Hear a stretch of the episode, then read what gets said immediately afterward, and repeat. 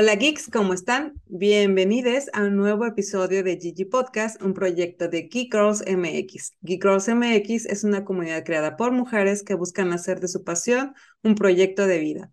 Oh, yo soy Yami y hoy está conmigo Marisol de la Peña como co-host y de de invitada tenemos una gran mujer que admiramos mucho y queremos, que es parte de la comunidad, pero hoy viene a platicarnos de su proyecto y de las cosas que anda haciendo. Ya veremos aquí de qué la, de qué la interrogamos. Y bueno, pero ya saben, como siempre, antes de empezar con el episodio, agradecemos a todos ustedes por acompañarnos una vez más en un episodio nuevo. También muchas gracias por apoyar este proyecto. Recuerden que nos pueden seguir en todas las redes sociales como Geek Girls MX. También estamos estrenando página web. Bueno, le dimos una chaineadita ahí, Sutiel le dio una renovada. Eh, pueden ir a visitarnos ahí, geekgirls.com.mx. Incluso hay una nueva sección del GG Podcast en donde viene un formulario para que si ustedes conocen a alguien o ustedes mismos creen que son alguien que pueden y quieren compartir su historia con nosotros, pueden postularse ahí.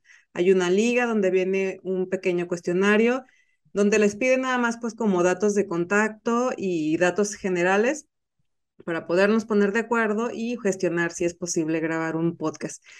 Y bueno, además de eso, también queremos recordarles que si no, se, si no se han suscrito a nuestros canales como YouTube o Spotify, lo hagan. Es muy importante, con eso nos ayudan muchísimo.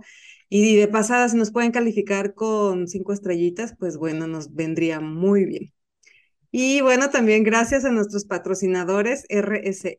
Es, RSS es el lugar en donde tenemos hospedado este podcast. Es uno de los mejores lugares que pueden encontrar para, para hospedar su proyecto de podcast.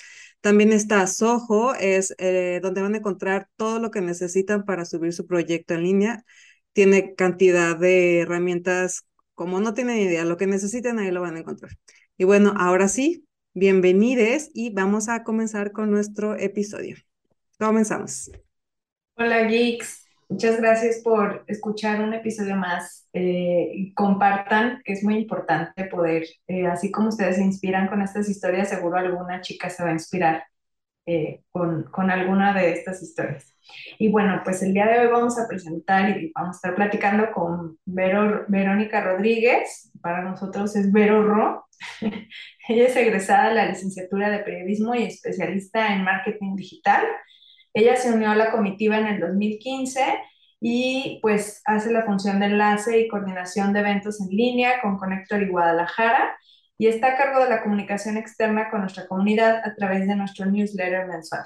Y bueno, además es emprendedora, es mamá, es una mujer que inspira y que además tienen que seguirla en sus redes porque seguro se van a inspirar de muchas otras formas, también comparte muchas cosas muy padres. Hola, Vero. Hola, Estoy muy sorprendida. Es la primera vez que me entrevistan a, de, a mí para hablar de mí. Entonces, muchas gracias, qué padre. Pues es que hay bastante, hay bastante que compartir. Sí. Mucho que compartir. como es periodista, pues está del otro lado muchas veces. Ajá, como que justamente normalmente me toca escuchar e inspirarme de otro. Y este, pues es padre también poder hablar de lo que uno ha hecho, ¿no? Que de pronto en este tipo de espacios es cuando te das cuenta que pues sí he hecho muchas cosas cuando lo, cuando lo empiezas a pensar, ¿no? Pero sí, pues mi, sí, mi vida empezó en el periodismo. Algo muy curioso que cuando yo estaba en la secundaria, yo decía que quería ser periodista, pero no me acuerdo por qué, o sea, no me acuerdo de dónde viene o de dónde llegó, o sea, si en un sueño un alien me hizo un inception, ¿no? Porque, o sea, no hay así como, como esas historias de que es que mi tío era periodista y yo lo admiraba por eso, o sea, no. Simplemente como que yo siempre fui muy curiosa, eso sí, y me gustaba conocer a la gente. Me acuerdo que me gustaba mucho conocer las casas de la gente, eso me encantaba sea, yo le decía a mi mamá, mamá, es que yo quisiera ser invisible para meterme en las casas de la gente y poderlas conocer.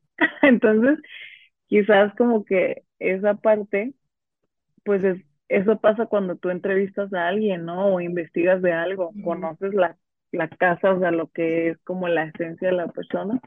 y eso me gustaba mucho. ¿Pero por qué te gustaba? ¿Qué, qué, qué era lo que te llamaba la atención? Era como... Me gustaba conocerlo, todo tipo de detalles, eso. O sea, por ejemplo, me acuerdo que, o sea, en ese afán de que me... Pero de eso yo te hablo cuando yo era niña, así chiquita. O sea, un día fuimos a, a la casa de una amiga de mi papá y un fin de semana así. Y yo decía, es que yo quiero conocer la cocina de esta casa. Así, ¿no? O sea, yo pensé. Y ya me acuerdo que le dije a la señora, disculpe, ¿tendrá un vasito de agua que me regale? Y entonces, pues, le di mucha ternura porque fue como, como una niña, yo no sé, tenía unos 3, 4 años, como estaba pidiendo un vasito con agua, ¿no? Y ya le dio mucha ternura, ay, sí, vente, acompáñame. Y logré mi objetivo, ¿no? Que era conocer su cocina, entonces fue como excelente. No sé, me daba curiosidad, como me cuestionaba cosas todo el tiempo, pues. Hasta ahora, ¿eh? O sea, eso no se me ha quitado. Y digo, a lo mejor ya no hay tanto tiempo para cuestionarse cosas, pero me daba curiosidad en, en general conocer. Y yo sentía que a lo mejor conociendo las casas, pues conocía más, ¿no? De las personas. Las personas. Entonces, pues ya yo en la secundaria ya decía, sí, yo quiero estudiar periodismo y, y después yo me enteré que no había periodismo en Guadalajara, en la UDG, ni en ninguna universidad, ¿eh? O sea, había ciencias de la comunicación en todos lados, ¿no? Hasta en Lucita te capacita. Pero periodismo como tal, pues no. Entonces, un, un este exnovio que tuve, eh, yo supe que él se fue a estudiar periodismo a Cotlán. Yo pues ni, ni en cuenta de que Cotlán existía, ¿no? Y ya yo dije, ah, Cotlán, pues ¿qué, qué onda ahí, ¿no? Y ya yo le decía mamá, me voy a estudiar periodismo a Cotlán, ya en la prepa, ¿no? Y mi mamá era como, sí, claro. Y, y pues se llegó el momento de irme a estudiar y sí me fui. Como que mi mamá dijo, ay, güey, sí hablaba en serio, ¿no? Hicimos el examen, mi hermano entró, aplicó a psicología y yo a periodismo, porque mi hermano había intentado, ven que aquí en Guadalajara, en la Universidad de Guadalajara, te hacen un examen y tienes que sacar una cierta puntuación para poder entrar pero esta puntuación se suma con tu calificación de la prepa. Entonces mi hermano tenía calificación baja y no lograba entrar en ninguna universidad. Y aplicó allá en UDG, en, en Ocotlán, Uciénega se llama el campus, y yo también, y no salió, no mm. salió en la lista, pero yo sí, porque aparte en periodismo pedían así de que 100 puntos, ¿no? O sea, muy pocos puntos. Pues. Eh, bueno, voy a voy a decir que fue porque era mi destino, ¿no? en vez de... Sí, no, demerites tu logro. Y la verdad es que fue una gran experiencia en la universidad. O sea, sí fue como, como un parteaguas. El, el, eh, fue la experiencia que me hizo como abrir mi mente al mundo, ¿no? Al mundo, pues, que puedas entender. Que el mundo en ese momento, pues, se me vino mucho a la mente la zona metropolitana de Guadalajara, ¿no? Porque mis compañeros casi todos eran de aquí, de Guadalajara. Porque les digo, no había aquí, entonces pues, quien quería estudiar eso se iba para, para Ocotlán. Y yo no conocía ni aquí, o sea, no conocía que ni Tonalá, Tlaquepaque, ¿Pero ibas y venías todos los días? Ah, allá te quedabas. Vivía, vivíamos allá entre semanas y está una hora de aquí. Entonces, en fin de semana regresábamos. Todos regresaban a sus casas. Pero fue muy interesante porque fue conocer otro tipo de gente, otro tipo de costumbres y vivir con eso, ¿no? La verdad para mí fueron como unas vacaciones, o sea, unas vacaciones, cada semana era irme de vacaciones. Sí. Y, y este, y vivíamos todos juntos ahí en una, una comuna, como hubo un momento que vivíamos como 12 personas en una casa, una casa muy grande, y a mí me fascinaba estar allá. Era como, no sé, me sentía yo como en mi casa Y aparte, pues a quién no le va a gustar, ¿no? Vivir solo, pero que te mantengan, ¿no? O sea, era como una independencia de amentis, pues. Entonces era muy divertido estar allá y, y pude como explorar un poco esa libertad, ¿no? De, de, de ser yo de ir definiendo qué me gustaba y así. Es, pero también pues la parte escolar, que de pronto era como pues me gusta, pero yo no sentía que me apasionara, ¿no? Como otros compañeros que yo veía como en los temas de investigación. A mí me gustaba la radio y tenías como algunas optativas, digámoslo así. Estaba la radio, prensa escrita o televisión y yo me fui por la radio. Entonces empecé a colaborar en un programa de radio de música electrónica Mm, y, y eso sí me gustaba mucho. Pero en general yo no era como tan, como tan entregada al estudio, por decirlo de alguna manera, ¿no? Sí ayudaba mucho que con la gente con la que vivía, si era, o sea, tendían más a ser muy apasionados en la carrera y eso te ayuda. O sea, es una marea que te va Que te empujando sí. hacia, hacia hacer las cosas.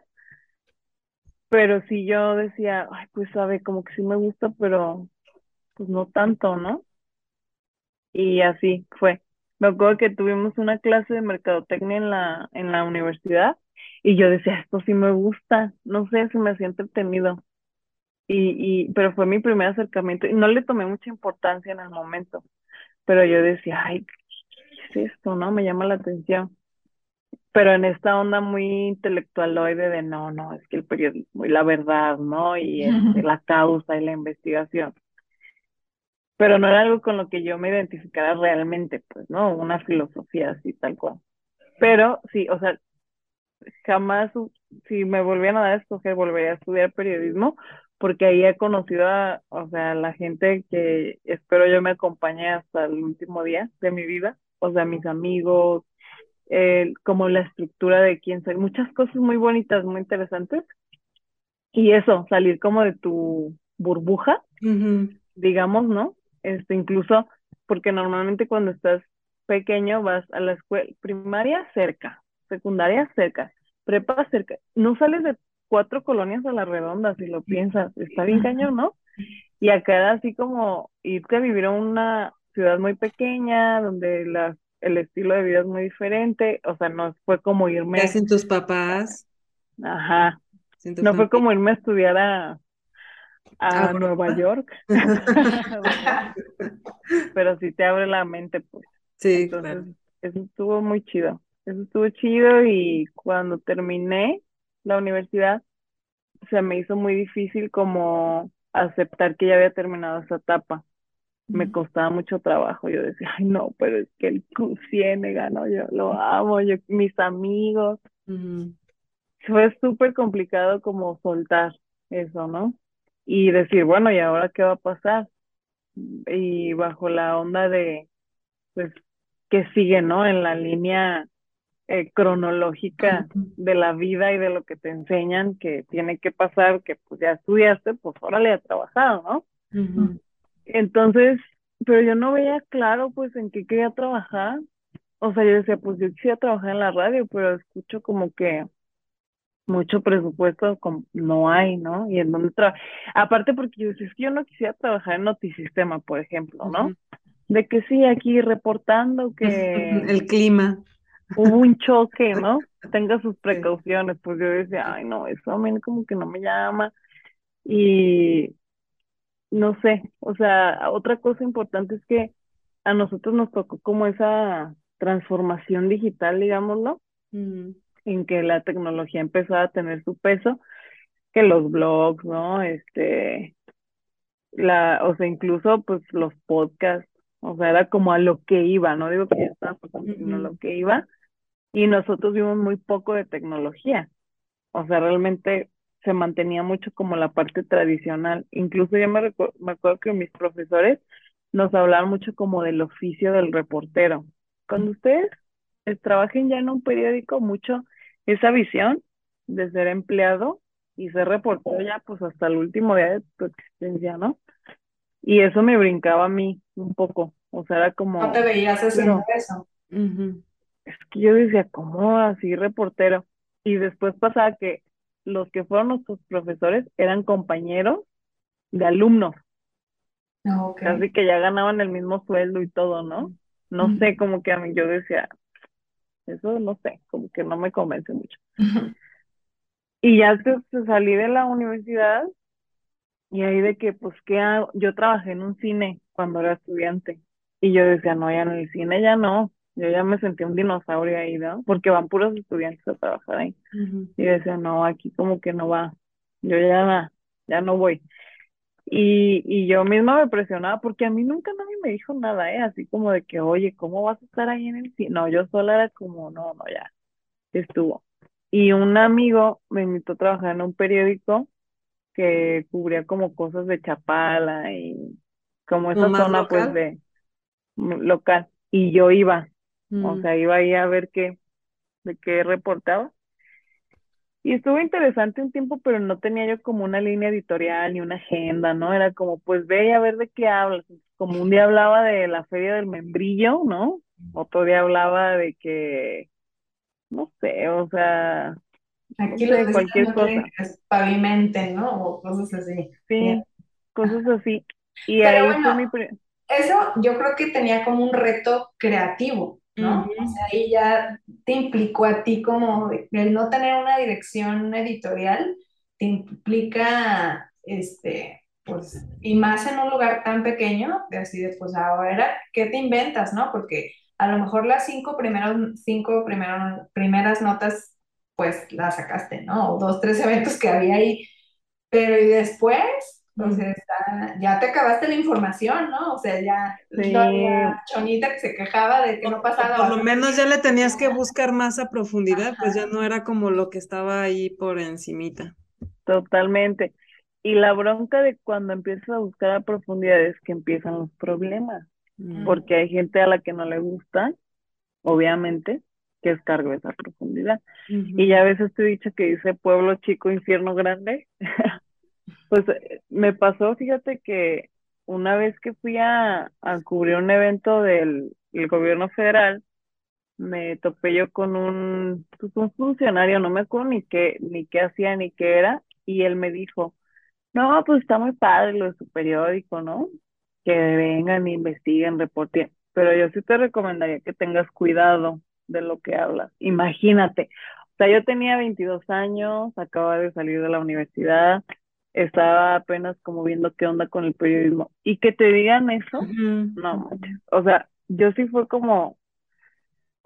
Pues no, por nada es, fue, o sea, durante mucho tiempo fue de las profesiones más peligrosas y digo, ¿cuántos? actualmente es de las más peligrosas y es, somos de los países donde más periodistas eh, pues asesinan por tal cual en su labor, ¿no?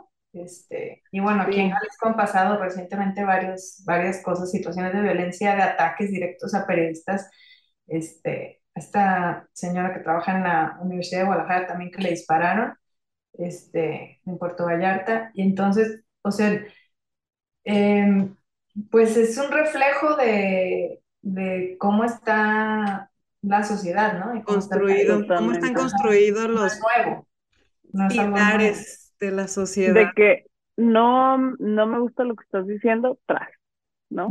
O sea, sí, está súper cañón y yo tengo ansiedad, entonces yo en ese momento no lo sabía, ¿no? Pero a mí me causaba mucha ansiedad, como tanta exposición, pues. O sea, desde el, desde el hecho de ir y no saber de qué iba a hablar, no saber a quién iba a entrevistar, cómo me iban a recibir, ¿no? Entonces me tocó en una ocasión que yo en una nota hablé de un delegado por unas cuestiones de una señalética que no había, no había señalética en la delegación. Y ya cuando quise volver a entrevistarlo me dijo, yo no voy a hablar con pseudo periodistas, yo voy a hablar con gente que sí sepa y que sí tenga como las características, ¿no? Y yo, pues yo así con las piernitas así, imagínate, la panza hecha un nudo. De las cosas chidas que recuerdo que yo había un comedor comunitario como para gente bajos recursos o gente mayor y estaban unas condiciones horribles y les daban bien poquito presupuesto, iban a ser los panamericanos para que se vean una idea. ¿En qué fechas? y decían, es que todo el, el presupuesto está concentrado en lo de los panamericanos, porque no sé si se acuerdan que Chapala tuvo una sede de los panamericanos de un deporte con agua, no me acuerdo cuál era Y pues todo estaba ahí metido. Y yo hice una nota de eso, ¿no? De que, o sea, cómo tienen aquí a la gente por los panamericanos y, y aquí está horrible. No, pues no manches. se, se, armó cañoncísimo, pero a la, a la señora que me dio la entrevista la cambiaron de lugar. Este, y, y después yo no me quería ni voltear a ver después. Yo llegaba ahí a la delegación y era como, no, yo a esto no le contesto nada, pero lo más chido es que lo arreglaron. Arreglaron el centro comunitario, lo reinauguraron, o sea, hicieron ahí todo un, este, de que todo bien, ¿no? Y fue lindo, o sea, fue lindo porque yo dije, mira, de algo sirvió, pero me causaba, no sé, mucha ansiedad. Y ya de ahí pues me fui a trabajar a monitorear medios, que es básicamente leer notas en tiempos de elecciones. Y este trabajo es para, en ese momento era para el IEPC, que básicamente es eso, monitorear el contenido que tiene cada candidato porque ya ves que está controlado. O sea, no puede uno hablar de todo de un candidato y otro de otro y así. Y era hacer un resumen de la nota, subirlo a una plataforma y ya. Entonces era como... Súper interesante. Me aburrido eso. Sí, no manches. Sí, y, y menciono esto porque yo ahí conocí a un amigo. Ese trabajo evidentemente era temporal, nos pagaban por honorarios, o sea, fue la primera vez en mi vida que fui al SAT y me di de alta y estas cosas. Y me acuerdo que ese amigo me dijo, tú deberías trabajar en estas cosas de, de redes sociales que están ahí, que en Facebook y no sé qué, y venden cosas y así. Y yo así de, mmm, suena interesante, te haré caso. Y empecé a buscar trabajo de eso. O sea, que ahora pues ya sabemos que es el community management y todas esas cosas. Y me estamos hablando, estamos hablando de cuánto, hace cuánto tiempo que empezaste con el, con las redes. Eso fue, eso fue en el 2013. 2013, tu primer acercamiento al marketing. Al marketing, sin saber nada, por cierto, ¿no? O sea, yo puse. Pues es que realmente nadie sabía nada, o sea, estaban las bases que establecía el anterior, la educación previa en la comunicación tradicional, pero nadie sabía nada sobre el, sobre el marketing digital porque acababa de llegar. Claro, y de hecho en, ese tiempo que era eh, Twitter, Facebook, pues yo creo que Twitter Snapchat. Y, y MySpace venía, pues ya había muerto, yo creo. Sí, yo creo ya había muerto. Sí, sí, sí.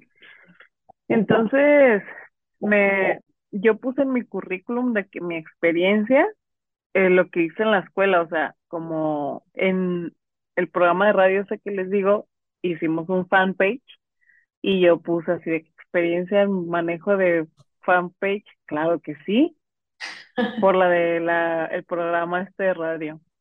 Y ya de que comunicación, locución, no sé qué, y me contrataron. O sea, ay, no, no, yo no sé cómo. Fíjate que años después yo le agradecí a esa chava que la, la de RH en ese momento, y sí le dije, gracias a ti yo forjé mi carrera en, en esto, porque fuiste la que me dio la primera oportunidad de hacerlo, teniendo nada de experiencia, es la verdad. Entonces, eh, pues ahí estuve en eso, entré a ese trabajo y, y ahí fueron como mis... ¿Qué hacías ahí? O sea, escribí. Era una, era una, una comercializadora de bisutería. Mm. Entonces, lo que hacían era, las compradoras se iban a, a Europa, Estados Unidos y así, a buscar muestras, ¿no? Así de que las tendencias. Hasta eso mucho budget, ¿no? Pues no cualquiera hace eso. Se va a Europa a buscar tendencias. ahorita te metes a Pinterest, ¿no? Y de ahí las sacas, no sé. Claro, pero antes sí era una, este, una tendencia en las marcas, sobre todo aquí en Guadalajara. Bueno, no quiero decir que pirateaban, Pero sí se inspiraban. Se inspiraban. Muy parecido. Pero bueno. Por no decir igual. Por no decir igual.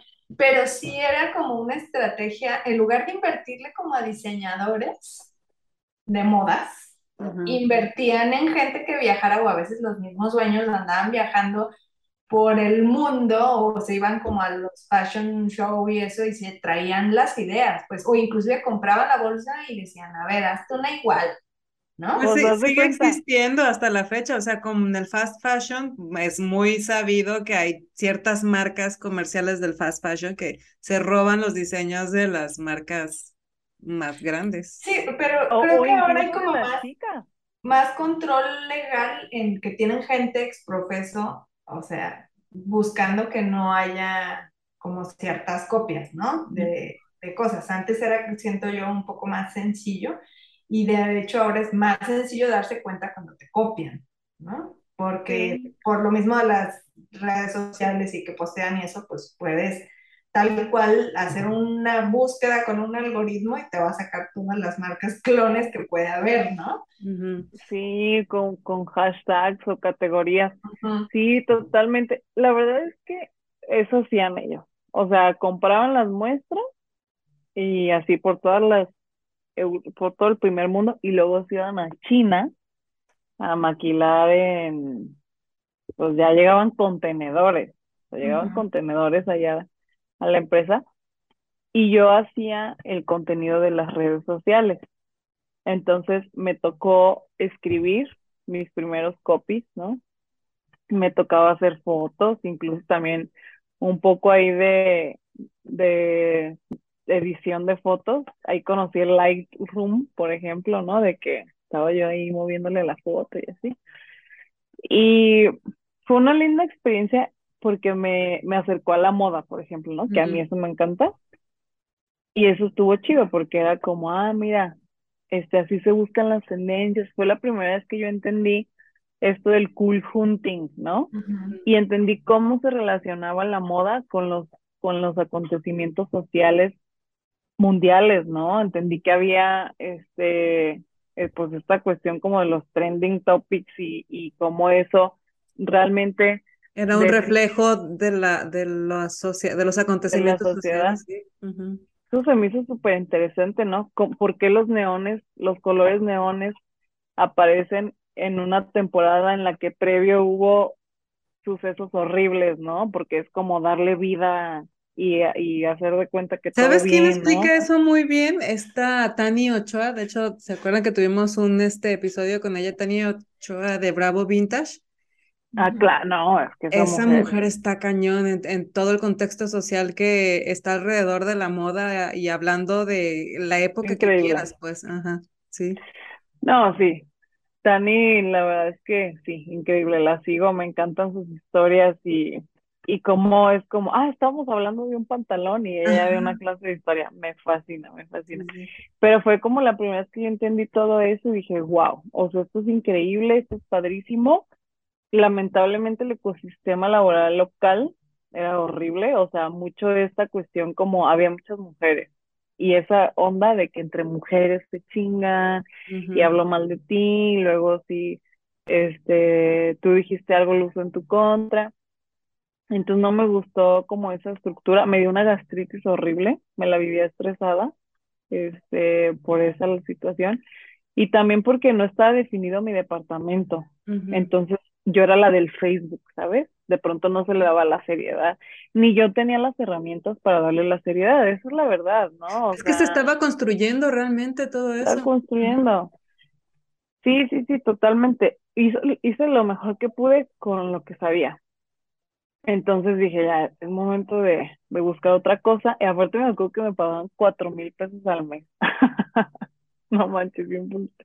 Pero vivía con mis papás, entonces era como, Está bien. Después entré, en, busqué otro trabajo y entré a trabajar a otra empresa, ya de otro tema muy diferente que era la industria de la música.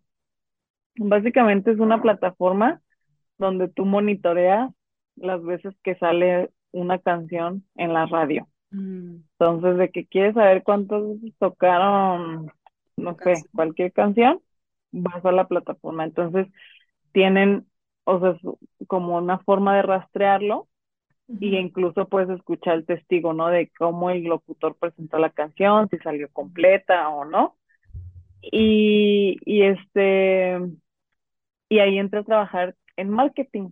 Ahí ya sí era como Ahí ya fue donde de te marketing. conocimos. Ahí sí ya era por ahí del Exacto. 2015. Yo entré, yo entré a trabajar ahí en el 2013, igual.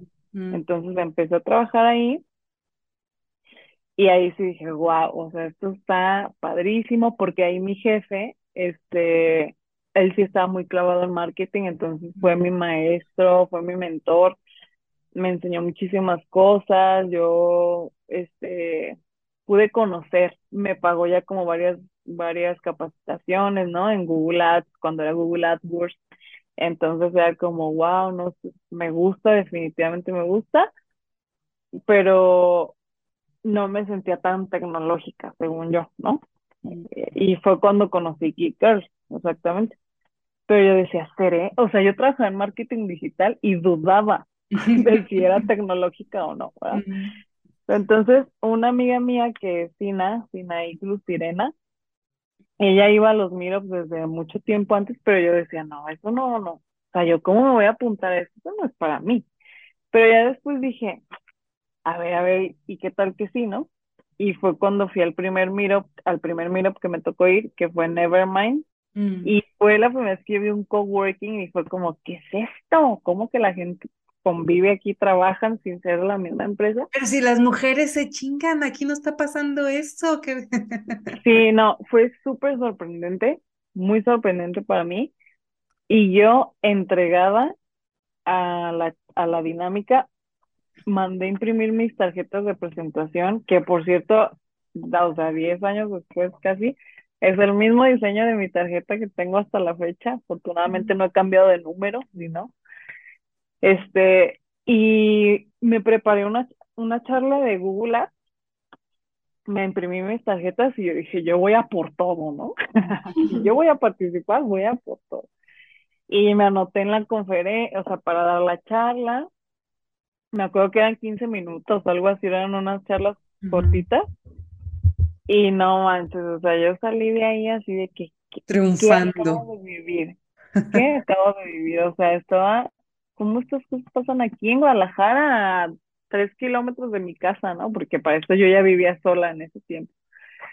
Y yo recuerdo que salí soñada así, hasta me acuerdo que dijeron, oigan, vamos a ir a comer después de aquí, pero, o sea, no, o sea, ¿cómo voy a ir yo? No manches, apenas vine por primera vez, no, ya en unos tres, cuatro años tal vez, ¿no? Pero ahorita no, se me hacía ya muy atrevido, pues. Y este, con el que entonces era mi novio, yo le dije, es que no manches, o sea, no está, no, yo salía así empoderada es poco, ¿no? Así sentía que me salían rayos láser así de poder de, no, es que yo no manches, es que todas las cosas que se pueden hacer.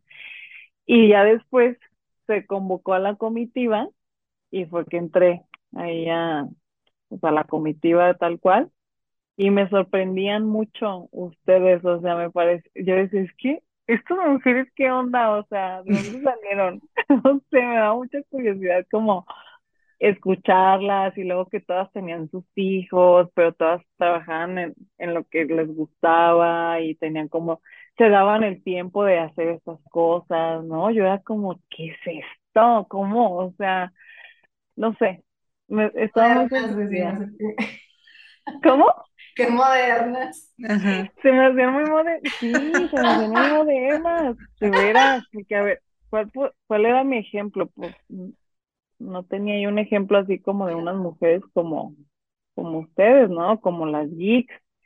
Entonces yo dije, ay, no, yo aquí me quedo, yo me les pego hasta donde se pueda, ¿no? Oye, me acuerdo de esa vez que fuimos a cenar a la Noche Azul, ¿no? ¿Se acuerdan de esa vez que, Ah, sí. que, que nos juntamos y fuimos a cenar a la Noche Azul y fue cuando fuimos nombradas oficialmente para el comité honorario de las Girls? Sí, claro que sí, me acuerdo que yo me quedé así, porque la cita fue a las ocho o nueve, no me acuerdo, y yo me quedé en la oficina sola, yo ahí de que, esperando que se hiciera la hora para ir. Recuerdo que hasta estuvo como lloviendo ese día, y me acuerdo de ese lugar que se me hacía como bien oscuro. Sí. Este, y, y era, es que yo me sentía así como de que no, así como estoy aquí entre puras divas, así yo me sentía de que, wow, qué, qué qué honor, ¿no? Este, y ya después, pues ya que entré a la comitiva, me encomendaron a mi troopers, ¿se acuerdan de mi troopers? Como esta comunidad de las comunidades. Y ahí sí de plano fue así como, o sea, de descubrir todas las comunidades que había, de todas las cosas que había y ver gente que ya programaba, ¿no? Ingenieros en esto, makers, eh, gente interesada en blockchain. O sea, fue la primera vez que yo escuché muchos conceptos, este, UX, ¿no? Internet de las cosas, y que impresión 3D. Fue así como, ¿qué, qué, qué, qué es todo esto, no? Y sí fue así de que se me destapó el cerebro y entró todo eso en mí y yo dije, esto es lo que a mí me gusta. Ya. Llegué, llegué a donde, porque digo, paréntesis ahí y no sé en qué parte de la historia cabe, pero estuviste incluso de manager de, de grupos y de, y de gente que se dedicaba a la música. o sea, en las facetas extra, eh, del extremo de Verónica Rodríguez fue manager de, pues tenías varios, varios ahí. Tenía tres, mis tres, este, Dakota Magic y Oliver Guerra, que ya después se convirtió en otra historia. Sigue siendo su manager. Ajá, sigue siendo su manager. Más oficial que nunca. Esposa, este, madre de su hija. Pero eso fue ya después. Eh, pero fíjate, o sea, como que me, me identifiqué que yo era buena en el tema de la tecnología, o sea, como dije, esto sí me apasiona de veras. O sea, me gusta el marketing. La que dudaba si era digital. Ajá. Sí, y recuerdo mucho que este, ese mismo exnovio que les digo, yo siempre estaba ocupada, ¿no? Que acá, que allá, que las Geek Girls, esto. Y eso es algo que siempre he tenido, o sea, siempre he hecho muchas cosas. Eh, y, y él me, me acuerdo que me dijo un día, ay no, la chiqui, siempre ocupada y nunca trae ni un peso. Recuerdo que me dijo el desgraciado. Y yo así dije. Pero bien feliz. Ajá, entonces, eh, ahorita me acordé de eso porque si algo me, me ha pasado con Geek Girls es que me ha dado, además de satisfacción, me ha dado trabajo, me ha dado ingresos, definitivamente, ¿no? Y es una inversión, o sea, es una inversión muy chida que yo decidí hacer y decido hacer porque la gratificación es inmensa, o sea, no hay proporción, pues. Entonces, me gustaría ahora poder decir, mira, perro, ¿qué decías? ¿Qué decías, perro? sí. sí, o sea, sí, es chistoso, pero en su momento no fue muy chistoso, pero ahora sí, lo, sí digo, pues era un instinto que yo tenía, ¿sabes? Y yo decía, es que yo le tengo que apostar aquí, no sé, no sé, me gusta, disfruto, estoy en mi ambiente. Después de... Pues es que esa era la paga, yo creo que esa es la paga para todas nosotras, o sea, que nos sentimos tan, tan, tan fuertes, tan, tan empáticas. Como tu lugar, ¿no? Ajá, sí, con, tu, con tu tribu. Como tan identificadas. Con tu tribu, claro. Y porque si, es que eso que acabas de decir es clave. No todas las mujeres tienen una tribu y eso pues es feo, ¿no? Porque, porque sí hay mujeres dispuestas a, a, a, dar soporte a otras muchas mujeres ahí. Y total que yo ya había descubierto así mi, mi camino, ¿no? Y me gustaba mi trabajo, sí puedo decir que era como el trabajo de mis sueños, y, y ya tenía mi depa en el centro, ¿no? Que yo siempre soñaba con vivir en el centro. Sea, como, ay, todo Bien independiente, la Vero Roya, triunfando. Sí, yo ya muy ah, independiente, ¿sí? Yo ya, este, ¿qué onda con la vida adulta, no? Según, según yo. Ah. Y anda, vete, que sí, o sea, es bueno platicarlo, pues, ¿no? Porque a lo mejor no es tu parte favorita de la historia, pero pasa. Me despidieron de ese trabajo, que era el trabajo de mis sueños pues no manches, o sea, como que yo sentí que todo mi mundo se fue en picada, ¿no? Y, y en ese entonces, pues pasaron con muchas cosas en mi vida personal también. Y total que me terminé yendo a Estados Unidos, me quedé allá unos meses y no sabía ni qué iba a pasar con mi vida, pero estaba deprimida, o sea, estaba en depresión y Y así como que de esas veces que sigues viviendo y existiendo porque te instauran en el cerebro que tienes que ser funcional, ¿no? Pero casi en automático. En automático, sí. Y ya finalmente regresé y dije, bueno, pues ahora qué pedo, ¿no? ¿Qué voy a hacer? ¿Qué va a hacer de mi vida? ¿Qué, qué, qué onda? Yo me sentía como esas veces que estás en una encrucijada de que tomo aquí, tomo allá. Yo decía, puedo ser podóloga, cantante, seguir al marketing, ¿qué va a pasar? Y un amigo me, me dijo, pues vente a trabajar acá. Ellos te estaban poniendo una agencia nueva apenas. Vente a trabajar aquí. Y yo, bueno, pues va, sí voy. Pero a mí nunca me ha gustado mucho trabajar con amigos. Como que me gusta separar la amistad para cuando haya una reunión o así, no cruzar los temas.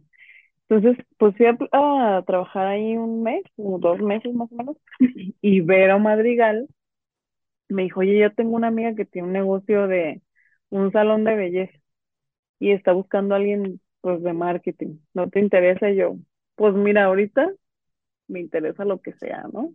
Vamos. Y ya fuimos y ahí este me dijo Daniela, que es esta chava del salón, me dijo, es que yo no quiero a alguien que me haga freelance, o sea, quiero que esté aquí. Y yo, ah, pues, me dijo, ¿cuánto te pagan? Y yo, no, pues, ¿qué tanto?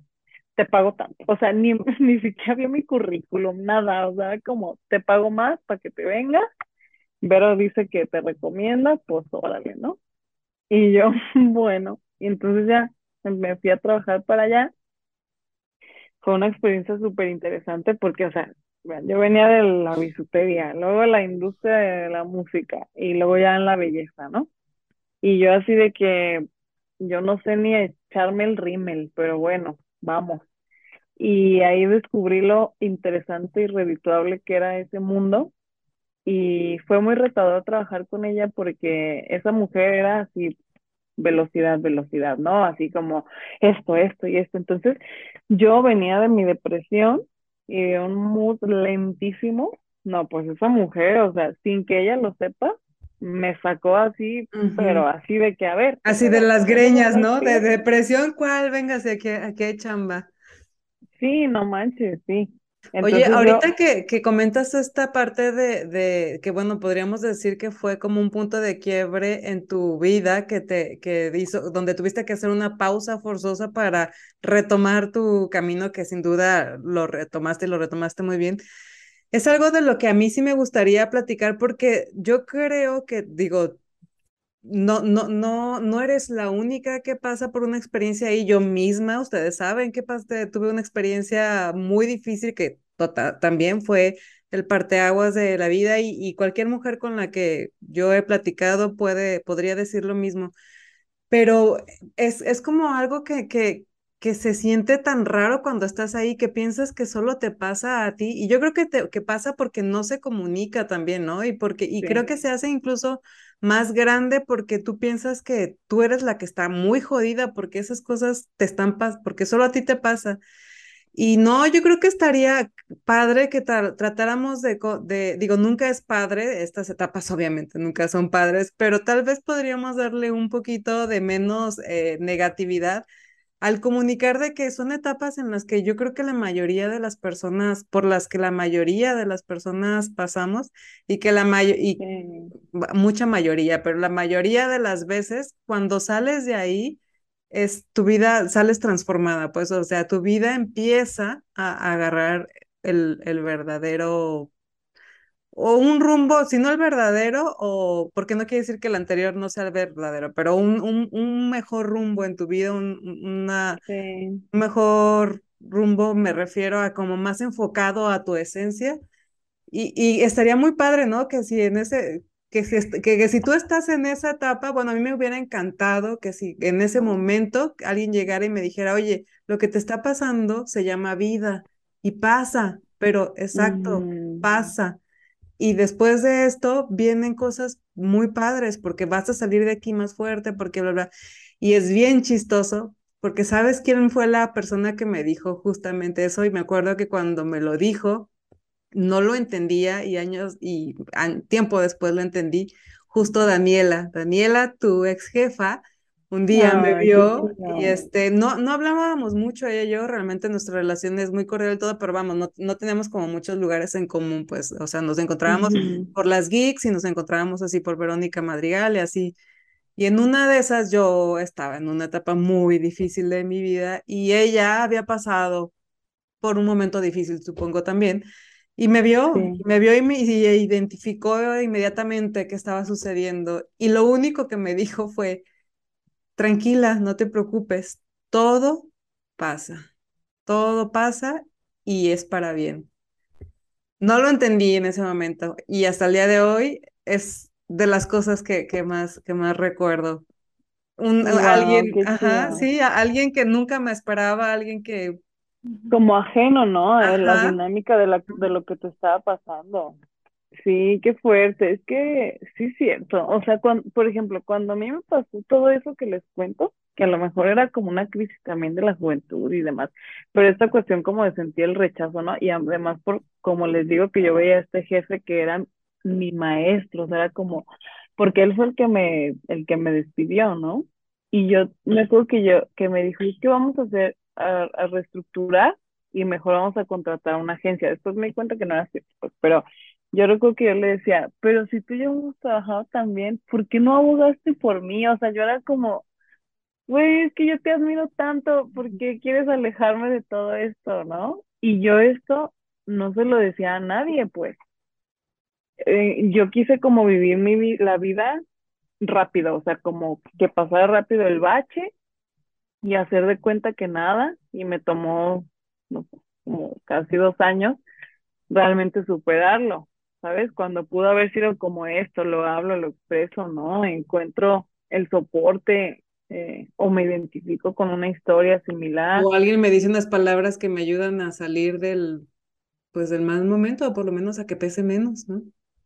Sí, sí, totalmente. Y fue como por eso que en parte que yo me fui, porque tiendo a eso, fíjate. Cuando me pasa algo, así como aislarme. Y debería ser al revés, ¿no? Pero a lo mejor ya lo, cuando lo cuentas y te da risa, ya es porque ya lo superaste y ya está chistoso, pero cuando estás atravesándolo, no está chistoso. Y sí, fíjate que Dani, a lo mejor yo con ella nunca platiqué de que, oye, fíjate que vengo de una depresión tremenda y me siento así, ¿no?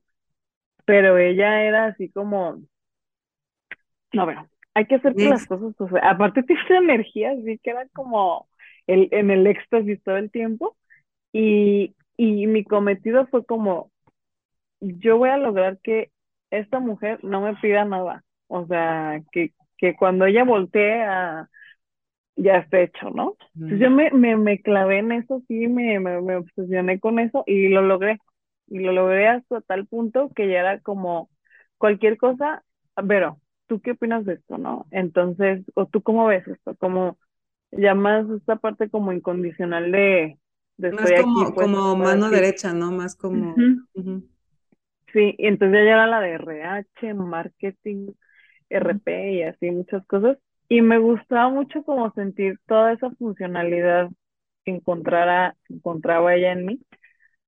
Pero estaba esa vocecilla de la tecnología, ¿no? Que yo decía, güey, tampoco es que tu mundo sea el microblading y las pestañas, ¿no? Entonces, eh, pues como ustedes recordarán, existió esta vinculación con, con Tatiana Esteves, que también es parte fundamental en mi carrera. Y Tatiana Esteves, para quien no conozca quién es ella, ella trabajaba en este, en este espacio de innovación de Bosch. Eh, y ella era como el link con las comunidades ella nos se acercó con nosotros y nos dijo, oigan, es que haber un espacio de innovación, coworking y demás. Y recuerdo que nos invitó a Campus Party, la última edición de Campus Party, a dar una charla y hablar como de, de Geek Girls y de que tu, el trabajo tus sueños y todas esas cosas. Yo recuerdo que pues yo trabajaba con Daniela y fui a darle esa charla, con un pestañón me fui, porque pues que pues trabajaba ahí, ¿no? Ya estaban muy a la mano. Todavía recuerdo que todavía mi moño de mequíchico, o sea, mi, mi mascada esta, y mi pestañón así parecía muñeca, no manches. Entonces, eh, pues ahí conocí yo a Tati, sabía que trabajaba ahí y tal, y después yo tuve la oportunidad de participar ya en un programa de radio aquí en Guadalajara de tecnología, se llamaba TechBeat, y ese programa, pues, o sea, era todo lo que yo quería, mis actividades extras, ¿no? Pero mi trabajo no, porque estaba aquí Girls, estaba TechBeat, y pues las cosas que yo hacía por aquí, por allá. Entonces, en una ocasión Tatiana me dice, oye, vamos a hacer una comunidad nueva que se llama Te Quiero y queremos difusión. ¿Se puede en tu programa? Yo, claro, sí, vénganse. Y cuando yo estaba en el programa, su jefa de ese momento escuchó la, la, la entrevista y le dijo, oye, ¿quién es esa chava? No, pues, o sea, eran dos amigos, Alejandro Coronado y Joel, y yo. Y le preguntó por mí ¿y qué se dedica? No, pues trabaja en marketing, no sé qué, y ellos necesitaban a alguien de marketing. Entonces Tatiana me dijo, oye, mi jefa dice que si le mandas tu currículum, y yo, ah, pues sí. Eh, entonces se lo mando, me hace una entrevista, pero como que se pone un hold la posición y ya no me comentó nada. Pues yo tenía mi trabajo y pues ya ahí, ¿no? Normal. Y un día en un Gigi Talks, ahí en, en Connectory, eh, Tatiana me dice, oye, aquí está mi jefe, o sea, el jefe de su jefa, ¿no? Dice que si te puede entrevistar. Y yo así de, pues bueno, entonces nos platicamos, me entrevistó y todo, o sea, como que hubo química ahí, hubo match. Y me dijo, va, perfecto, muy bien. Al día siguiente me, me mandaron una propuesta económica. Me preguntó cuánto ganaba y me mandó una propuesta económica que superaba eso. Y yo así de que no, claro, acepto, ¿no? Pues para, yo no estaba buscando este trabajo, pues, ¿no? Pero sí estaba ahí como presente el, si vas a estar aquí en lo de la belleza o qué va a pasar. Pues ya hablé con Dani, Dani fue así como, no, y le dije, ya, no me puedes convencer, o sea, aunque de momento el juego, lo que sea, porque no es dinero, es más como un proyecto, ¿no? Personal. Mi dream proyecto de mi dream job, ajá. Y pues me contrataron en Connectory, este, que es este espacio que les digo de Bosch, y, y ahí entré a trabajar en el 2018. Yo a la par de eso es cuando era manager de bandas. Cuando yo trabajé en, en esta empresa, la industria de la música, me pagaron un diplomado de negocios de la música y yo siempre estuve desde niña como muy cercana al arte en danza, música, sobre todo en esas dos. Y como esa, pues a lo mejor esa, bueno, a lo mejor no. Yo fui, soy una bailarina frustrada, pues. Entonces, como que siempre me gustó el, el escenario, digamos, ¿no? Y un amigo me dijo, oye, este, ¿no te gustaría ayudarnos ahí con marketing? No sé qué. Yo sí, de pronto ya tenía tres proyectos de música a mi cargo, ¿no? Como de que no tengo idea qué estoy haciendo. tomé un diplomado de, de management en Ciudad de México. Y iba muy bien, o sea, estaba padre, estaba padre, estábamos trabajando cada, cada, con cada banda. Era una época que yo recuerdo así como de otra vez, otro universo en este momento, porque también era una, también era una época como de, como de cero estructura, pues no había estructura, no había como mucha disciplina. Muy eh, había el, día. Eh. Quizás también como muchos excesos, ¿no? Este, y el trabajo. Entonces era como lidiar con varias cosas a la vez, digo, la energía también, había mucha energía, pero yo me acuerdo, sí, pero yo recuerdo estar de que lunes, martes, miércoles, que un evento y luego hay un concierto y luego hay que ver a no sé quién y luego vamos acá para ver si con... O sea, yo me lo tomaba muy en serio, pues, ¿no? Pero en eso también, pues me echaba mis, mis cubitas, ¿no? Y al día siguiente a trabajar y así. Ajá, entonces, bueno, pues ahí anduve con eso, a la par que entré a trabajar y ya veía como yo mis pasiones así súper cañón de que tecnología y la música, ¿no? Yo decía, una de estas dos, una de estas dos va a ser. Y, y uno de esos proyectos, que era lo que les decía, que, es, que era el proyecto de, Oliver, pues nos empezamos como a conocer más y así, y de pronto ya los más enamorados. Entonces, este, que, espérenme, déjenme decirlo aquí a la puerta del baño porque me da sí que esté ahí el... Entonces, eh, pues así, eh, con Oliver y esto, y ya de pronto lo que les decía, como yo me saturaba de cosas y no había tiempo realmente como para, para disfrutar o, o darle estructura a las cosas, pues. Entonces, este, ya que le entramos al disfrute, yo en diciembre del 2018 me embarazo. Entonces fue así como, ay, güey, ¿no? O sea, como que... Pues freno de mano. Freno, de, mano, total, sí. Cañón, cañón, cañoncísimo. O sea, sí, no fue como una vez, ¿no? Venga para acá usted, examen sorpresa. Y, y, y empezamos a vivir juntos, Oliver y yo, que teníamos meses de conocernos, ¿no? La verdad. Y pues fue súper complejo, ¿no? porque ya la vida se estaba poniendo en serio. Ay, mm. pues, ¿cómo no? Ah, ya Y entonces me, a mí me costó trabajo soltar pues esa etapa de, de ya, ya, ¿no? ¿Qué onda? Pues a quién no, a quién no nos cuesta trabajo. y más cuando estabas como en una etapa con tus pasiones a tope, o sea, haciendo lo que más te gustaba. sí, yo me acuerdo de ti, ver en esa etapa, yo decía, bueno, esta mujer y la hormiga atómica, tanto ser parientes, porque la veías de arriba para abajo un día y el otro, y el que sigue, el que sigue ya era manager, ya estaba con Héctor, y ya, o sea, no inventes, era, era la locura, cañón, cañón. Sí, la locura, y es lo que les digo, cero estructura, cero disciplina, o sea, era divertido. Pues, pero te veías muy, feliz, digo, te ves muy feliz, pero me acuerdo, o sea, es que en ese momento ya habías pasado toda esta etapa y entonces Verónica explotó, o sea, era una, era una estrella fugaz que andaba por todos lados, así. Sí, fue como un renacer de decir, ya, chinga a su madre, todos los del pasado, ¿no? Y, y entonces, cuando nace mi hija, yo fue como, ya, se acabaron los juegos, ¿no? Ya así en mi plan de mamá. Entonces a mí me entró Señora, ya siéntese. Ajá, no, yo ya, la más sentada, ¿no? Me entró así como una ansiedad de que necesito tener ingresos, ingresos de aquí, de allá, dinero. Yo necesito dinero, ¿no? ¿Por qué? No sé, pero yo sentía que necesitaba dinero. Entonces empecé a ver qué puedo hacer, ¿no?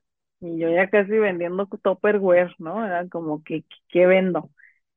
Y, y empecé, y a mí siempre me habían gustado como los pines, pero estos de metal, pero como coleccionista, ¿no? Porque me gustan los objetos, o sea, me gustan los objetos, me gustan las miniaturas mucho, por ejemplo. Entonces ver como, no sé, una una computadora, ¿no? Hecha pin así chiquita, pues era como, ay, qué bonita, ¿no? Entonces me gustaba. Y, y un día dije, a ver, no se podrán como comprar para venderse. Y un amigo me pasó el contacto de una chava que estaba haciendo un pedido grande para comprar y le compraba mínimo 50 y ya te los traía y tú los vendías, ¿no? Entonces le compré el mínimo que fue 50 y ya yo dije, éxito total, ¿no? Porque se me vendieron rápido. Yo creo que 35 me los compraron mis papás y mis hermanos. ¿Cuál ya el resto como... ¿Cuál fue el primer pin que hiciste? Es que, es que esos ya estaban hechos. Ah. Pero de los, los primeros que yo hice, o sea, o que ya mandé maquilar yo, fue por ejemplo ese de México, que es el que traes ahí, Pero yo aquí. Es de los primeros diseños. De su clienta. Que, que yo, Que yo no diseño, o sea, no, yo no diseño, pero que yo mandé maquilar, pues, ¿no? Mm. ¿Quién te los diseña? Entonces, hay como varias formas, lo he mm. hecho con varias ilustradoras, mm. y, o sea, desde inspiración, de que, ah, mira, yo tengo esta idea así, así, y ya sacan un diseño, desde también colaboraciones, de que, ah, pues este es tu diseño como tú lo imaginaste y así tal cual se va a plasmar o diseños propios como, ah, quiero que este logo de esta empresa esté en pin. También eso se puede. Entonces, pero en ese entonces yo no sabía que eso se podía hacer. Y mandé comprar eso, los vendí yo éxito total. Y después esa chava ya nunca volvió a comprar. Y yo dije, ay, pues ¿dónde, se, dónde los podré yo comprar? Y yo tenía la idea de que solo podías mandar maquilar de que mil, ¿no? Y por allá está China o no sé. Y luego un, un amigo me, me enlazó con un contacto que sí te podían maquilar como menos piezas. Y ahí empecé yo como a, a darle en eso. Y pues ha sido bien interesante, digo, ha, ha habido cosas buenas y malas. Mm, ya me han robado varias veces de que con tal cual con el maquilador, tres, tres me han estafado. de que se desaparecen, ¿no? Y ya, ya nunca sé de ellos y se llevan dinero mío. Y, y pues también yo digo, pues esa es la parte fea de emprender, ¿no? Que sí pasa. Sí, que que sí te pasa expones a porque ese tipo de cosas, sí. sí, porque ahí está tu inversión en juego y obviamente yo no le puedo decir a mis clientes, oye, ¿qué crees? Me estafaron. Pues no, o sea, tú tienes que resolverlo y tú tienes que darle lo que te pidieron y ya. Ento- pero han pasado también cosas muy chidas como, Ah, como la este, última que nos tienes que contar, pero antes de eso, explícanos a todos los que estamos aquí platicando de qué se claro trata tu sí. emprendimiento, porque digo, nosotros lo conocemos, pero digo, habrá gente que a lo mejor no sabe, ¿no? Sí, pues se llama Fadia Mex, es el nombre de mi hija, Fadia, no Fadia Mex. Este, y le puse su nombre porque es lo que les digo, cuando ella nació, fue este ímpetu de, conoces un montón de emprendedoras, pero nunca has emprendido en nada. Y hablas de esta onda como de seguir los sueños y de ser independiente, pero no lo has hecho. Y entonces lo que hacemos es que tenemos como estas tres modalidades, ¿no? De hacer colaboraciones con ilustradoras mexicanas. Y he trabajado solo con mujeres hasta ahora y me, me gusta hacerlo así, en el que hacemos una colección de un tema y salen tres diseños o dos diseños y es tal cual una colaboración, ¿no? Entre nosotras y sale al público, pues como lo hacen muchas marcas, ¿no? De que, no sé, una marca de gorra contrata un ilustrador, hacen un diseño especial y sale. Entonces, eh, esa es una. La otra es que yo sigo comprando he- pines ya hechos, tal cual, y esos los tengo como, también me sirve como branding, pues, para que, porque luego me preguntan, oye, si yo quiero mandar a hacer el mío, ¿se puede? Y es como un buen link, ¿no? De que venderlos de esa forma. Y esta última, que es por, por volumen. O sea, tú quieres mandar a hacer un logo, tu cara, tu perro, lo que sea, en pin, y todo se puede hacer en pin. Entonces, eh, es, es algo súper interesante el proceso de hacer un pin. Es muy artesanal, incluso en la última parte, se, o sea, la pintura que tuve se hace a mano. O sea, no es como Mm, con aerógrafo demás, es a mano, así tal cual. Entonces, hasta cierto punto, un proceso artesanal, ¿no? Y están Que, bien que bonitos, están súper bien hechos y súper brillantes, los colores padrísimos, sí.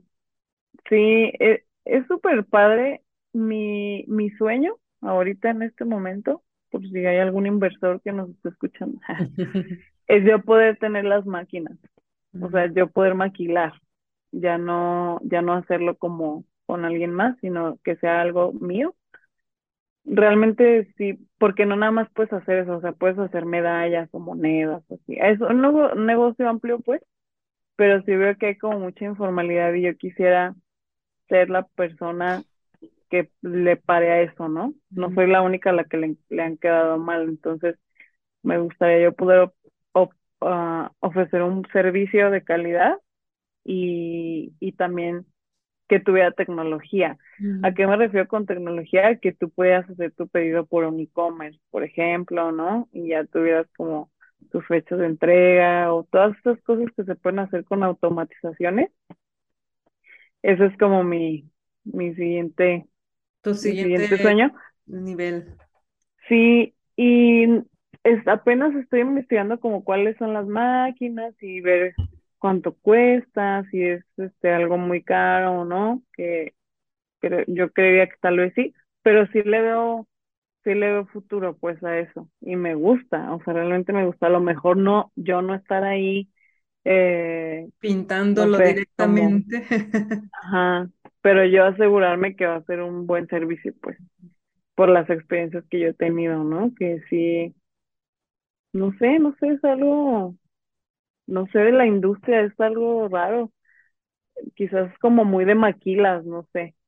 Pero. Pues a lo mejor poco explorado, pero la verdad es que los pines son, tienen mucho tiempo siendo como artículos coleccionables y, o sea, ¿quién no ha tenido un pin, no? ¿Quién, yo, yo igual en algún momento tuve una, en la universidad, una mochila llena de, de pines y eso, pues, porque los coleccionaba y así, en, en, algún lugar te empiezan dando uno y te gusta y luego empiezas a buscar y, y así. Sí, y es que los pines son, yo insisto, o sea, como para la gente que le gustan los objetos, porque obviamente no está en la canasta básica, ¿no? De que ah, mi pin, por, por lo que sea, no. Pero es, no sé, siento que son para gente curiosa, como observadora, que le gusta como portar lo que es en ese pequeñito objeto que puedes llevar a donde sea, o sea, a mí se me hace tan increíble como ver el proceso y luego ya tener el objeto que era una ilustración en digital y luego tenerla y ponértela aquí y llevártela donde quieras. Ay, no sé, se me hace súper chido como poder hacer eso. Y hablando de llevártela donde quieras, cuéntanos quién tiene un pin de Fadia. Ay. Nada más y nada menos que la ganadora del Grammy, sí. Ay, sí. Fíjate que estuvo súper loco porque yo soy súper fan de la Rosalía, o sea, soy súper fan, me encanta.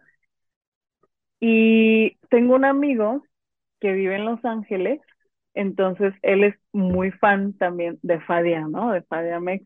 Y, y en su momento él compró un pin como este que trae Marisol, del de México, y hubo un, un meet and greet en, el Museo del Grammy, una cosa así en Los Ángeles, y los invitaron. Entonces dice que él pensó, le voy a llevar a mi pin a la Rosalía por si, por si se puede, ¿no?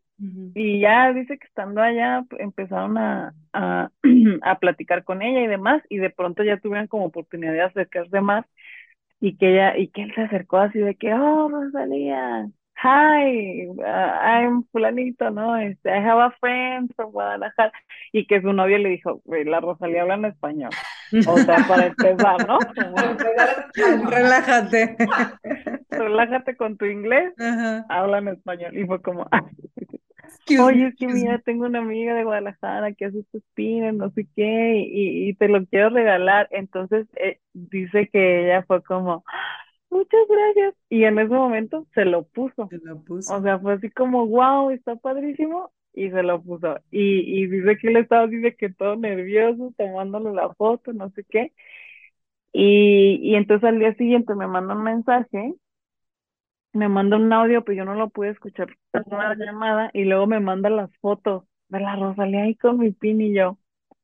Y yo dije, ¿cómo fue eso posible? Ya escuché el audio y yo, wow, no manches, qué lindo, muchas gracias. Y, y, y es que me dijo, se lo quiso dar porque yo sé que a ti te gusta mucho a Rosalía, ¿no? Entonces, pues se me hace como un buen detalle, ¿no? Y me dice, solo que ya me quedé sin pin. y ya no manches. Te mando los que quieras, ¿no? Ya vino hace poco y ya le regalé este el reemplazo. Entonces, Sí, pues ha sido muy chido ver también cómo la gente alrededor de mí apoya el proyecto. Este, no puedo decir hasta ahora que puedo vivir de eso, ¿no? No ha llegado ese momento. Y a lo mejor no ha llegado todavía porque no me lo he propuesto así, ¿no? Como de decir, güey, ya, voy a vivir de, de esto, porque me gusta también mucho lo que hago en mi trabajo y siento que me mantiene conectada con, con la como con la actualidad, digámoslo así. A mí me gusta mucho salir a trabajar y como ver gente, o sea, en el, en el lugar donde trabajo, pues, es un espacio de innovación y desarrollo de tecnología donde hay un coworking, entonces todo el tiempo hay gente de muchos lugares y de muchas industrias y eso me gusta porque nutre lo que hago, ¿no? Entonces, me, me encanta como también vivir esa experiencia y sé que Fadia pues va caminando, ¿no? No se ha detenido, o sea, este año ha sido súper padre porque todo el año tuve trabajo de, de Fadia, o sea, todo el año hubo un pedido nuevo de una cosa, de otra. Hubo también experiencias malas, o sea, como la persona con la que estaba trabajando finalmente desapareció, ¿no?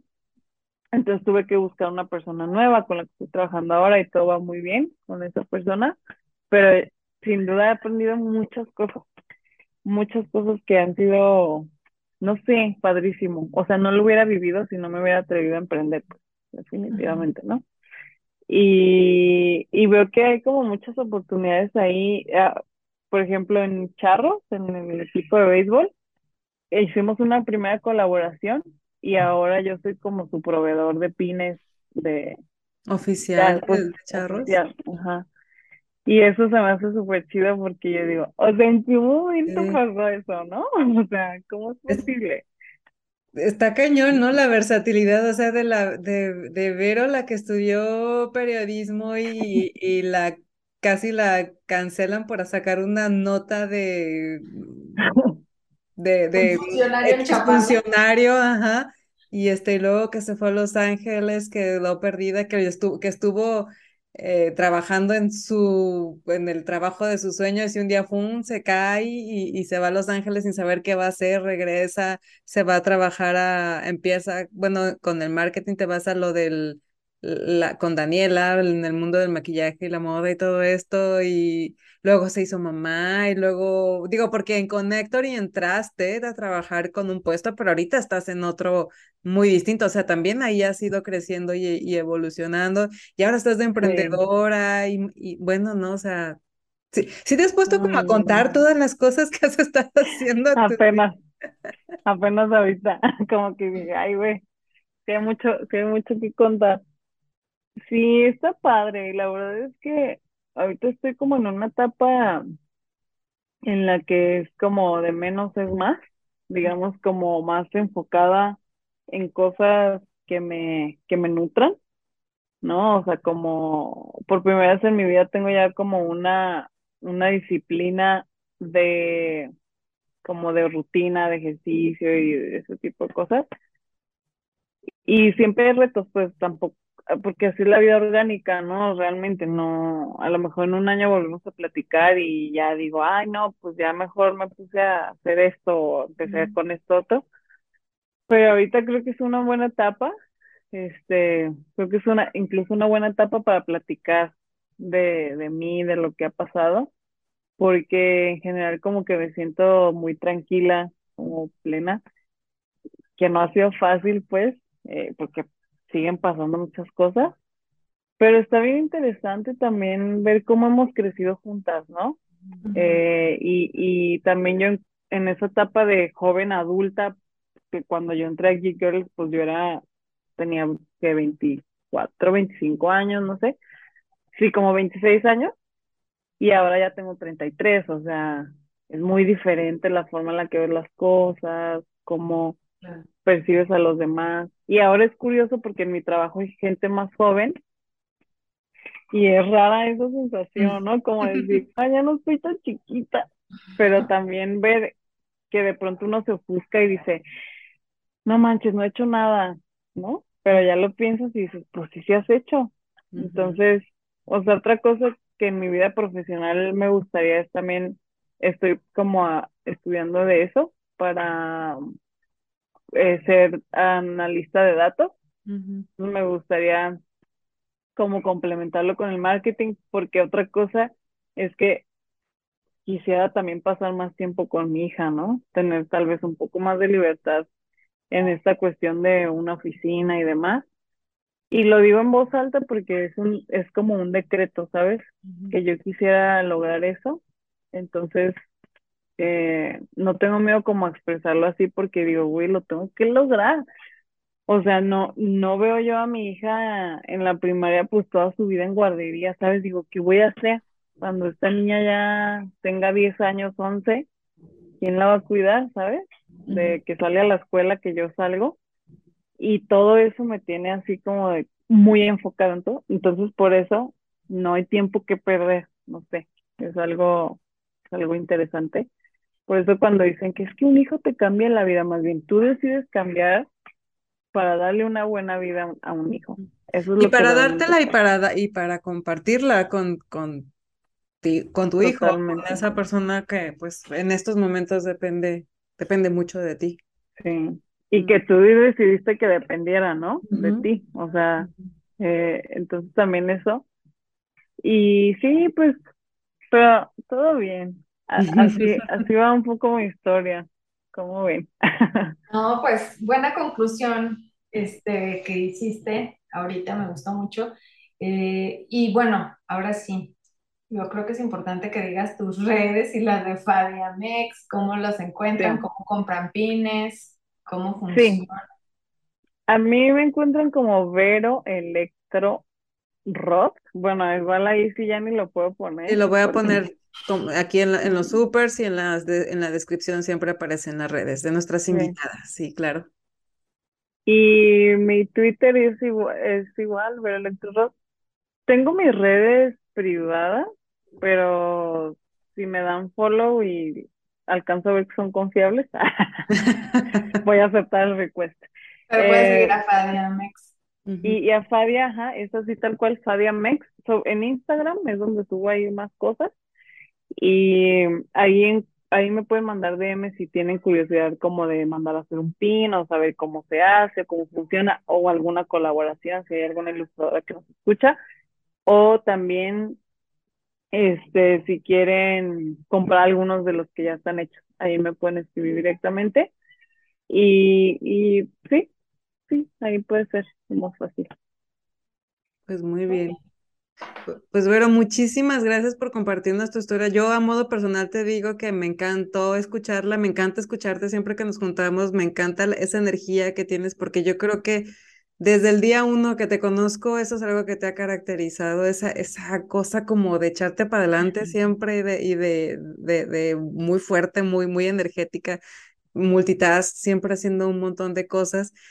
Y y siempre das la, la, la, impresión de estar muy segura de lo que estás haciendo, de lo que quieres hacer y, y, hacia dónde quieres ir. Seguramente en algún momento no, porque digo, eres un ser humano como todos, pero, pero se nota muy poco cuando, cuando pasa eso y bueno, yo te admiro mucho y te respeto un montón. Me encanta que estés contenta, me encanta que estés haciendo lo que te gusta, me encanta que tengas tu proyecto que estés eh, disfrutando a tu hija, tu esposo, tu familia, está, está padrísimo. Y pues me encanta que hayas venido a platicar con nosotros en este episodio y que nos hayas compartido una historia tan inspiradora. Sí, ah, definitivamente una mujer que inspira. Digo, para mí siempre lo ha sido, pero por eso me, me presionaba tanto de que hiciéramos un episodio contigo, porque siento que como me inspiras a mí puedes inspirar a muchas otras mujeres que a lo mejor están en alguna etapa de las que nos platicaste y cómo saliste de mm. ahí, eso está muy padre. Entonces, pues, es admirable. Qué chido, qué chido. Les digo, es raro estar del otro lado como entrevistada, pero está padre. Qué padre que nos tocó platicar y, y muchas gracias a quienes estén escuchando hasta este momento. Está padre porque así te das cuenta tú también, ¿no? De, todo lo que has hecho y también te, te echas porras y te autorreconoces tu, el, pues la trayectoria y los logros y, y pues te sientes orgullosa de, de haber salido de los baches que pues como les digo, o sea, no, no, no nos dicen, pero pues es normal, o sea, siempre va a haber baches, pues es la vida. De eso se trata. Es la vida sucediendo. Exacto. Exacto.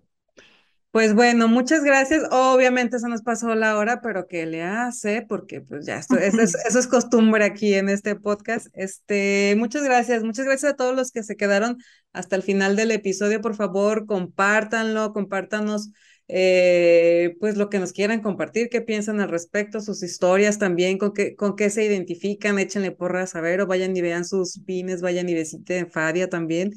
Y pues si tienen alguna otra historia así tan inspiradora eh, como esta que compartió Vero con nosotros hoy, pues igual escríbanos y mándenos sus datos y pues vemos, ¿no? Vemos si se, si se arma un podcast, porque para eso es este espacio, es un espacio para la comunidad y pues está abierto, está con las puertas abiertas. Y pues bueno, Marisol, otra vez muchas gracias por acompañarme. Esta vez, este, estuvo como, como más así calidita la plática, ¿no? Y aquí, aquí entre familia. En confianza, claro. Sí, no, pero estuvo muy padre escuchar a Verón, este, fue muy inspirador, la verdad. Y, digo, como saber cómo su versión de la historia, porque la acompañamos en algunas de estas etapas, pero digo, cómo lo estabas viviendo, tal vez no nos dábamos cuenta a qué En su totalidad, sí. Ajá, te afectaba o algo, digo, este, pues como compañera, amiga, te escuchábamos y, pues es, lo que hacemos, ¿no? Escuchar y estar ahí sin juzgar. Este, pero qué padre que, que pudiste apoyarte en tu, en tu tribu. Sí, totalmente. Ay, qué chido. Muchas gracias, chicas. Pues nada, muchas gracias a ustedes. Y nada, nos vemos en el siguiente episodio. Ya veremos a quién traemos en la siguiente, en el siguiente capítulo. Mientras tanto, nos vemos. Recuerden darle like, compartir, comentar y nos vemos el siguiente episodio. Bye bye. Bye.